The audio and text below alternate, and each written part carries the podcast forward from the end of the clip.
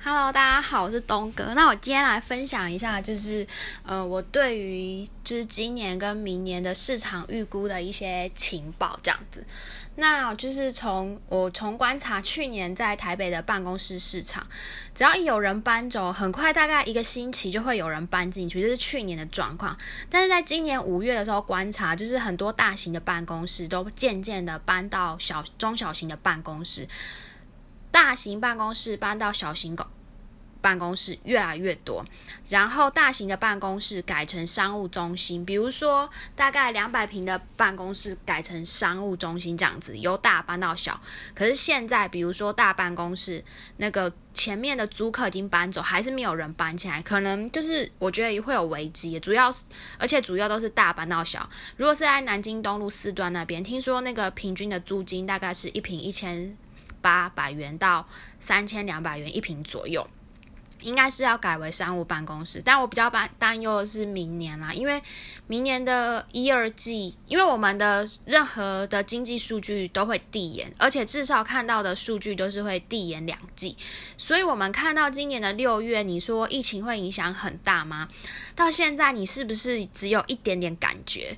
但我观察最明显就是那个南京东路四段那边的办公室是最明显，再来就是饭店业。我有朋友的公司之前饭店业现在卖给别人了，在那边是连锁饭店业都做转移。他转移之后，我看他招牌都拿掉。问我问管理员，他说呃被其他的那个饭店业买走了。那好像是他里面要装修，在南京东路四段那边。还有之前海霸王那边饭店在那边做啊，现在改成那个日租套房，小巨蛋对面那边短期的。还有最近看到一个新闻，标题很耸动，就是说，嗯。三星砸了一一六零亿美元加速开发三纳米制程，要拼二零二零年追上台积电。那我直接回答我看法，我觉得就是来不及啊！他们是用嘴巴在那边砸钱。你们有没有听过那个两兆双星？也是倒啊！什么叫做两兆双双星？就是台湾以前在低润还有那个液晶电视也是做不好啊。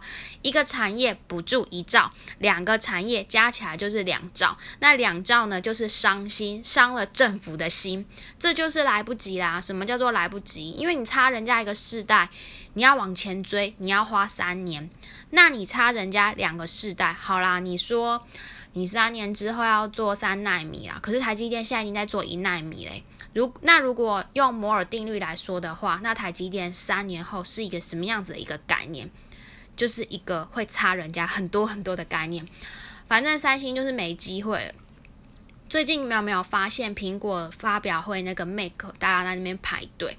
听有朋友说已经跑跑到那个香港的首发那边去排，那边不是一个 M One 的 Mac 一台卖三万多块嘛 Air，但是那台实测确实是比 Pro 还要强。那这就是要告诉你，以后 MacBook 一定是唯一一家制造就是台积电。因为它是属于阿摩的规格，我一直以为它一年会出一次，结果它今年确实年底就出了。你说这个对台湾会有很大的影响吗？反正我觉得它现在是在试水温，就是所以量会比较少。但是因为已经实测出来了，它就是比 Pro 还要强嘛。那大概明年全系列出来的时候才是。苹果真正的换机潮，那整个台积电的订单就会被它塞爆。那你说，因为订单这样被它塞爆，台积电的股价会不会有影响吗？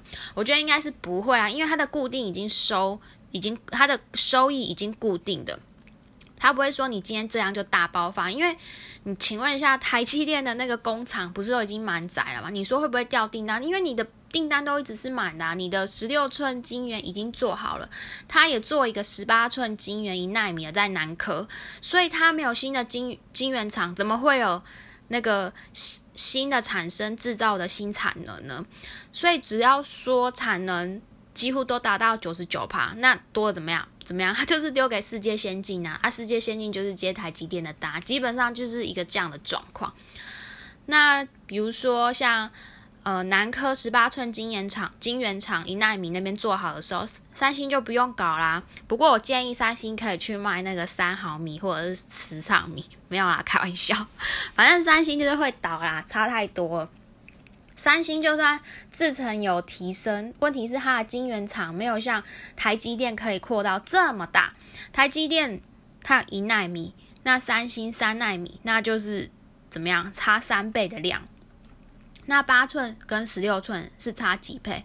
八寸差十六寸是四倍，十六寸的比多八寸多了四分之三，那才是真正的八寸跟十六寸的概念。